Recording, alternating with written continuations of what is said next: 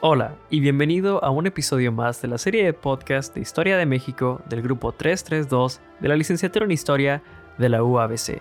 En este espacio podrás encontrar el resultado del trabajo de investigación de los alumnos de este grupo. El día de hoy presentamos a los mayas, del clásico tardío al posclásico, escrito y narrado por Pavel García.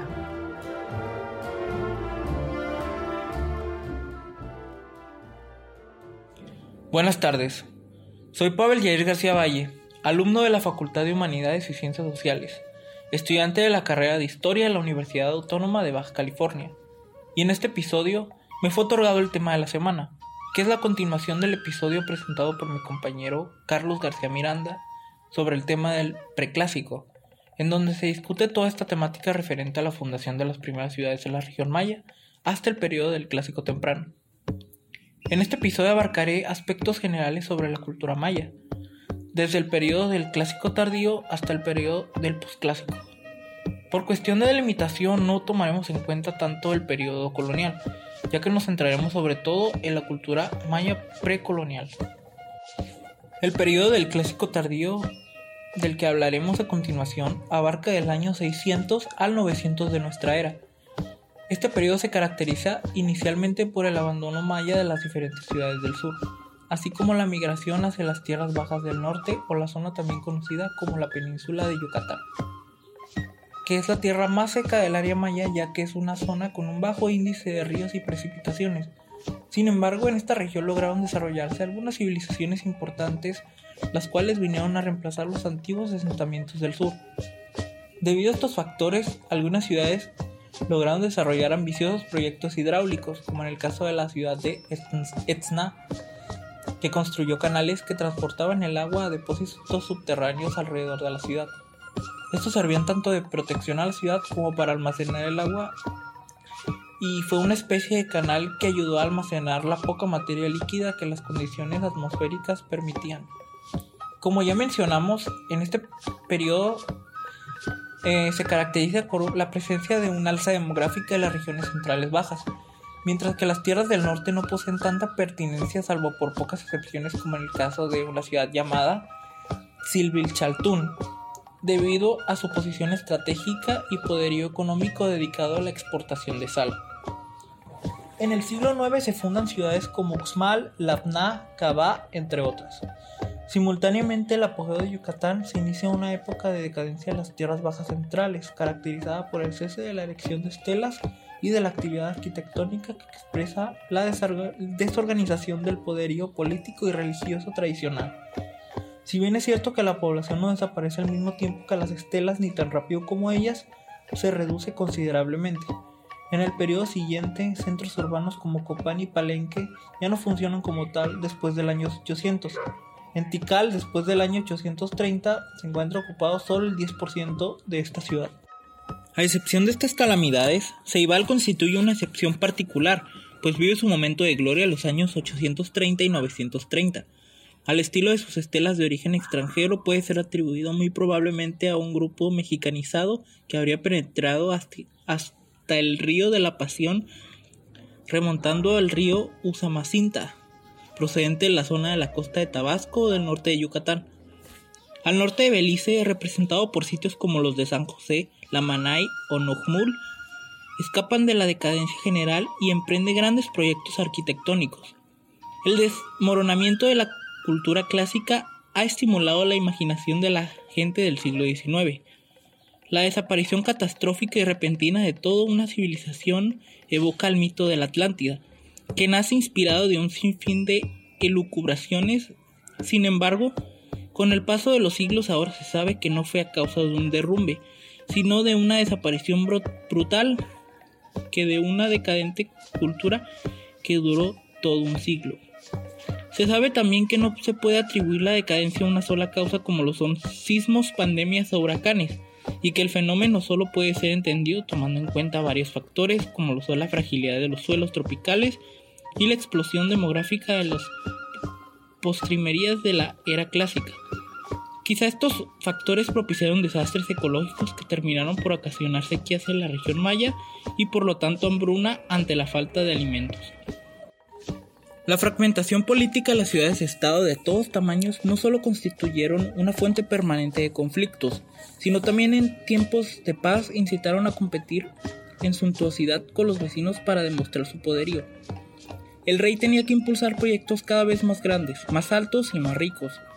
Los gastos santuarios contribuyeron a la ruina de una ciudad, ampliaron la distancia entre la élite y la masa campesina, el fracaso final de la civilización maya muestra cuán frágiles eran sus bases y cuán limitadas eran sus facultades de adaptación. Los primeros desastres provocaron estas reacciones en cadena que rompieron de las redes comerciales, propiciaron levantamientos, guerras e invasiones de pueblos vecinos que contribuyeron a acelerar el proceso de descomposición. En el periodo del posclásico que abarca desde el año 950 al 1250 de nuestra era, nos encontramos con la zona Puc, que es la última zona montañosa que hay en las tierras bajas mayas antes de que ésta se convirtiera en una extensa planicie. Esta zona se caracteriza por ser la más fértil dentro de la península de Yucatán y albergó a varias ciudades importantes como Uxmal, Calakmul, Tikal, entre otras. En Uxmal, que se considera una de las ciudades más importantes, se desarrollaron chultunes, que fueron depósitos subterráneos donde almacenaban el agua de lluvia. A diferencia de los canales hidráulicos que se desarrollaron en Etzna, estos eran cavados en la tierra, eran una especie de cenote artificial. Fueron de gran utilidad también para atraer a aquellos pobladores que estaban abandonando las ciudades del sur. Uxmal se convirtió en la ciudad más grande de la zona y en los siglos 9, 10 y 11 llegó a ser una ciudad que se expandió en gran parte del área Puc. Se sabe que en esta ciudad llegó a gobernar un Cuculajao, que era la denominación de rey de esta cultura. Se cree que a diferencia de los Cuculajao, en esta ciudad en específico el rey o el Cuculajao se vio obligado a dividir su poder en otras casas nobles. Muchos arqueólogos creen que se debe a una nueva experimentación política que trajo consigo esta nueva etapa de la cultura maya, pues tras el abandono de las ciudades del sur, seguramente se debió de haber optado también por una nueva dinámica del ejercicio político. En la costa de la península, el comercio quedó vinculado al comercio marítimo y la producción de sal. Durante el clásico terminal, el desarrollo de embarcaciones cada vez más grandes estructuró la embarcación alrededor de la península de Yucatán. Es así como Uxmal logró poseer el control de numerosos puertos a lo largo de la península. Sin embargo, la ciudad que contrajo el mayor control de los puertos fue Chichen Itza, una ciudad que se cree fue fundada por una tribu maya del sur que se autodenominaba como Itzaes. Esto gracias a supuestas inscripciones encontradas por cronistas mayas. Esta ciudad comerciaba con la zona de las tierras bajas del sur y sus principales materiales de intercambio eran el cacao, la sal, así como los textiles de algodón. Los arqueólogos no se ponen de acuerdo si ostentó este puesto debido al dominio político, a alianzas políticas con otras ciudades, o bien incluso se cree que pudo haber sido por la presión a otras ciudades de la zona. La ciudad de Chichen Itza se caracteriza, a diferencia de las otras ciudades mayas, por tener un gobierno dividido en tres casas o familias nobles, que se repartían las labores políticas y religiosas de la ciudad. Estas fueron Cocom, Cupcul y Chuk, a este gobierno compartido se le llamó Multepal y funcionaron como un organismo de gobierno que deseaba dividir los asuntos referentes a la política a un conjunto de personas para esta manera no atribuir el destino de la ciudad a la grandeza o a la inexperiencia de un rey o como lo denominaban ellos, Cuculajao. En cuanto a la arquitectura, el edificio más famoso es el Castillo del Chichen o la pirámide de Cuculcán, que posee 365 escalones y está ordenada ordenada de tal manera que en cada equinoccio de verano baja representativamente la serpiente emplumada. Otro edificio importante es el Centro Observatorio de Chichen Itza, dedicado a la observación del cielo a través de diversas ventanas. En la explanada principal podemos observar el Templo de los Guerreros y el mercado. Componen estructuras que en algún tiempo sostuvieron un techo de madera. En el sitio también se puede encontrar una cancha de juego de pelota, que fue por cierto la más grande encontrada en la región de Mesoamérica. De acuerdo a muchas referencias históricas, en la historia de los mayas hubo un momento en el que se fusionaron con otro pueblo prehispánico, los toltecas. Se dice que estos indígenas eran guerreros y tenían habilidades impresionantes con las armas. Todo lo contrario con los mayas que se presume que anterior a la influencia tolteca eran pacifistas y eruditos. Se cree que los tutulchihues, pertenecientes a la cepa de los utuastecas, había fundado la ciudad maya de Uxmal. Aprovechando la debilidad de los mayas, Uxmal intentó expandir sus territorios alrededor del 940 después de Cristo, hasta que aparecieron los toltecas en Yucatán. Estos también eran utuastecas y eran provenientes del Valle de México. Su líder, Quetzalcoatl, que basados en sus creencias era un dios de su cultura, pero se le había asignado dicha nomenclatura a un guerrero. Con el tiempo, los mayas le cambiaron el nombre a Kukulcán. Tras haber conquistado Chichen Itza y después fundar la Liga de Mayapán, los itzaes, gracias al apoyo de los recién llegados, ya estaban en condiciones de reconstruir sus ciudades. La protección de Quetzalcoatl era inminente. Algunos mayas se rebelaron por diferencias políticas. Esto se reflejó en la fundación de la urbe prehispánica de Mayapán. Chichen Itza, que había sido durante el periodo del Clásico Tardía una pequeña ciudad del área Puc, logró imponerse a partir del siglo X de nuestra era, como la ciudad capital hegemónica en la zona. Esta ciudad se caracterizó en cuanto a la arquitectura con un conjunto de rasgos urbanísticos, arquitectónicos e iconográficos novedosos, pues eran muy similares a los del centro de México, algunos incluso directamente relacionados con la cultura tolteca.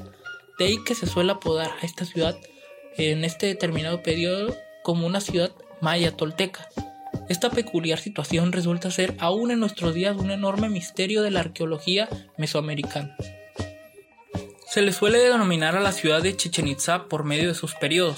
Por un lado el Chichen Itza Puc y por otro el Chichen Itza influenciado por la cultura tolteca. Varios investigadores han propuesto la hipótesis de que estas culturas no fueron sucesivas, sino que ambas fueron contemporáneas, al menos de forma parcial. Sin embargo, se sabe bastante, se debate bastante, perdón, esta idea, puesto que de ser realmente Chichen Itza una ciudad del clásico tardío, ¿qué sucedió entonces realmente durante el periodo posclásico temprano antes del advenimiento de Mayapán, durante el posclásico tardío? ¿Cómo explicar la indiscutible aportación de rasgos toltecas que datan del siglo XI? exceptuando a Chichen Itza, no existen demasiados sitios de importancia en las tierras bajas del sur durante el periodo posclásico temprano. Mientras tanto, en las abandonadas tierras bajas centrales, sitios clásicos son esporádicamente ocupados durante este periodo por ciertos grupos invasores, que habitan en las viejas construcciones mayas, pero sin realmente influir significativamente en la arquitectura de la zona. Sin embargo, al norte del actual Belice las cosas parecen distintas, puesto que sus ciudades como Namanay, Nojmul, Cerros o Altún presentan verdadero movimiento en el ámbito arquitectónico. Algunos sitios de la costa sugieren la existencia de un comercio marítimo alrededor de la costa de Yucatán, los profundos cambios visibles en las tierras del periodo clásico se ven confirmados durante el periodo siguiente. Los sitios ubicados en la planicie son abandonados y se optan por zonas donde se puedan construir ciudades más fáciles de defender de posibles invasiones, tales como las cumbres de colinas o mesetas rodeadas de barrancos. Este cambio de hábitat suele ser atribuido a una nueva ola de influencias exteriores que toma la vía de los ríos Usamán, Cinta y Motagua que corresponde a la denominación de Yucatán por Chichen Itza. Se comenta que la ciudad de Chichen Itza consiguió el dominio total de la región al enfrentar a la ciudad de Cobá, que era otra ciudad al oriente de la península. Esta ciudad, con el objetivo de defenderse de Chichen Itza y bloquear su ruta comercial del este, construyó una enorme fortaleza, y aunque no se conoce el destino final de la ciudad, los arqueólogos creen que fue causada por Chichen Itza hacia el año 900, y es posible que Cobá cayera al poco tiempo. Posteriormente, tanto Uxmal como Chichen Itza fueron abandonadas al poco tiempo por motivos aún desconocidos, alrededor del siglo XI de nuestra era. Arqueólogos creen que fue por motivo de la escasez de la zona. Para el año 1200 aproximadamente el clima volvió a permitir cosechas en la zona, por lo que se cree que regresó progresivamente esto a poblar la zona esta vez surgiendo una nueva ciudad que sería la heredera de la antigua ciudad de Chichen Itza, la cual es Mayapán. Tras la caída de Chichen Itza en el periodo del posclásico tardío que abarca del año 1250 al 1525 después de Cristo, Mayapán se convirtió en la nueva ciudad hegemónica de la zona. Al igual que Chichen Itza, esta ciudad fue gobernada por un conjunto de familias nobles. Cada una de estas familias gobernaba una, sola, una zona distinta de la península de Yucatán. Por este motivo se se le suele denominar a Mayapán como una confederación. En esta región los diferentes señores o jefes de ciudad fueron obligados a vivir en Mayapán, debido a motivos políticos, pues en caso de existir una rebelión de estos, los diferentes líderes podían reaccionar rápidamente tomando como rehenes a los líderes residentes. los habitantes de este pueblo tenían la peculiar creencia de que en algún momento habían conformado una alianza con las otras dos ciudades más importantes de la península. Esta alianza conformada por ellos Chichen Itza y Uxmal. Sin embargo, estos datos carecen de sustento histórico debido a que se sabe que Mayapán fue una ciudad construida varios siglos después de estas dos ciudades hegemónicas de la región. Esta ciudad presentaba algunas similitudes culturales con la ciudad de Chichen Itza, como lo es la influencia mexica. Sin embargo, difirió mucho con las ciudades aledañas en varios aspectos. Los casi 10.000 habitantes de esta ciudad rodeada por una gran muralla, se aglutinan torno a un centro político y ceremonial. Un burdo aparato de piedra sustituye la hermosa obra de albañilería de los sitios Puc. Además, los planos de las casas sufren de modificaciones al igual que el culto. Se construyen oratorios domésticos y santuarios. Se construyen enormes incensarios de barro en representación a los dioses. En cuanto a las ciudades de la costa oriental de la península como Xel-Há, Cozumel, Tulum, Santa Rita se convierten en grandes puertos de intercambio marítimo. También se conocen sitios tardíos en la región del lago de Petén, Topozte. Tras la caída de Mayapán, el norte de Yucatán sufre nuevamente una fragmentación. Mayapán fue abandonado alrededor del año 1448 tras un periodo de turbulencia política, social y ambiental que en muchos aspectos hizo eco del colapso del periodo clásico en la región maya del sur. El abandono de la ciudad fue seguido por un periodo prolongado de guerra en la península de Yucatán, que solo terminó poco antes del contacto con los españoles en 1511. Incluso sin una capital regional dominante, los primeros exploradores españoles relataron sobre las ciudades costeras ricas y mercados florecientes.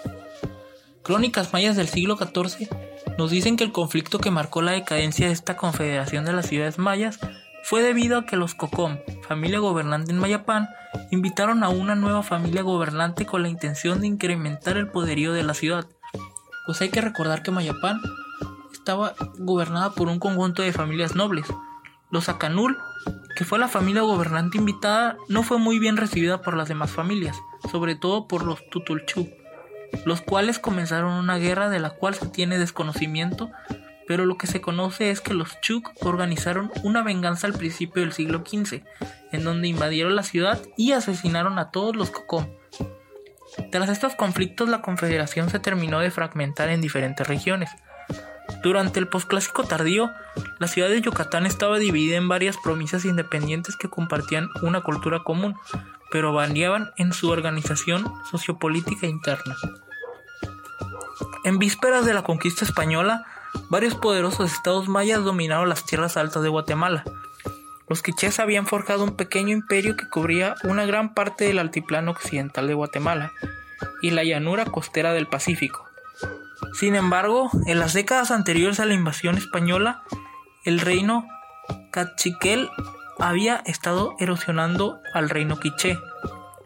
Después de la caída de Chichen Itza, la región maya carecía de un poder dominante hasta el surgimiento de la ciudad de Mayapán en el siglo XII.